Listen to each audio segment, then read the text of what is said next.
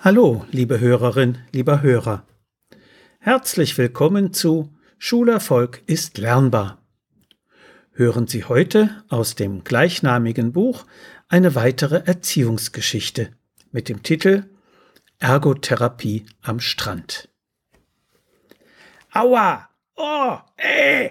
Und ähnliche Laute stößt der Junge aus, der ein paar Meter von meiner Strandmuschel entfernt liegt aber schon der erste Blick zeigt mir, dass ihm nichts Schlimmes widerfährt. Sein Papa packt ihm nur, offenbar auf seinen eigenen Wunsch hin, das rechte Bein dick mit Strandsand ein. Mehr und mehr verschwindet das Bein des vielleicht zehnjährigen Jungen unter einer dicken Sandschicht, die der Papa nach jeder neuen Ladung sorgsam mit einer Spielzeugschaufel glattstreicht und festklopft. Die Schmerzenslaute gehören offenbar zum Spiel und drücken keinesfalls echte Pein aus, sondern eher einen Gefühlszustand zwischen Lust und Furcht vor der Ohnmacht des lebendig Begrabenen. Allmählich verschwinden so beide Beine im Sandgrab. Dieses Spiel erinnert mich an eine Behandlungsmethode von Rega Schäfgen einer der führenden deutschen Ergotherapeutinnen, die das Zentrum für interdisziplinäre sensorische Integration, kurz CISI, seit 1996 in Bergen an der Dumme etabliert hat. Sie animiert hyperaktive Kinder dazu, sich in Zeitungspapier einwickeln zu lassen, so wie eine Schmetterlingsraupe sich verpuppt. Die Kinder können von innen heraus bestimmen, wie dicht sie eingepackt werden wollen. Schließlich sollen sie versuchen, sich aus der Puppe herauszuarbeiten. Obwohl Zeitungspapier dünn ist und leicht reißt, bietet es doch, in mehreren Lagen um den Körper gewickelt, erheblichen Widerstand. Gleichzeitig ist es im Innern der Puppe ziemlich dunkel und dadurch unheimlich. Das Einbuddelspiel am Strand funktioniert ganz ähnlich. Es bietet Tast- und Temperaturreize für die Hautwahrnehmung. Der mechanische Widerstand der festen Sandschicht erzeugt das unheimliche Gefühl des Eingeschlossenseins und regt die körpereigene Muskelkraft zu dosiertem Aufwand an. Am Ende des Spiels steht die große Befreiungsaktion, die immer mit einem euphorischen Glücksgefühl einhergeht. Ich hab's geschafft, ich bin wieder frei. Sand ist ein ideales Medium für das Kinderspiel.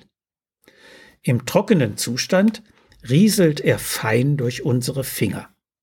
Feucht fühlt er sich kühl und rau an und ist formbar. Wird er eine Weile von der Sonne beschienen, kann er auch ziemlich heiß werden. Trockener Sand auf der Haut fühlt sich beim Darüberstreifen fast wie Schmirgelpapier an. Insofern stellt er das ideale Medium dar, um spielerisch Motorik und Tastsinn zu trainieren. Eine Sandburg zu bauen ist eine hochkomplexe Herausforderung, die planerisches Denken, Krafteinsatz sowie Geschicklichkeit erfordert barfuß im Sand zu krabbeln oder zu laufen und sich darin herumzuwälzen, trainiert die gesamte Körperwahrnehmung. Weil spielerischer Umgang mit Sand fast immer Spaß macht, aber nicht ständig ein Strand zur Verfügung steht, ist ein Sandkasten im Garten oder zumindest auf dem Spielplatz sehr nützlich. Darin kann man sein Kind beispielsweise nach einer versteckten Glasmurmel suchen lassen. Wenn man den Sand festklopft, lassen sich sogar kleine Pisten für Bälle gestalten, auf denen sich alle möglichen Wettspiele durchführen lassen. Und der Sandengel ist fast immer ein großer Spaß, wenn schon in den heutigen Wintern der Schnee fehlt, um einen Schneeengel zu gestalten. Aber wenn man sich rücklings in den Sand legt und Arme und Beine bewegt, um die Engelfigur zu kreieren, wäre es nicht verkehrt, eine plane oder Plastiktüte unter den Kopf zu legen, damit nicht allzu viel Sand in die Haare gerät. Der Sand als natürliche Spielumgebung ist nicht einfach nur eine Spieloption, sondern gleichzeitig der beste Ergotherapeut. So viel für heute. Sie finden viele weitere interessante Erziehungsgeschichten und hilfreiche Sachtexte in Schulerfolg ist lernbar. Medu Verlag Dreieich.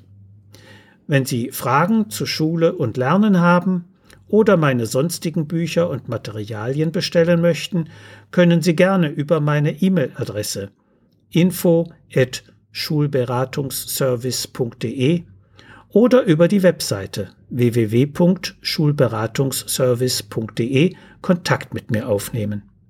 Alles Gute und bleiben Sie gesund. Ihr Detlef Träbert.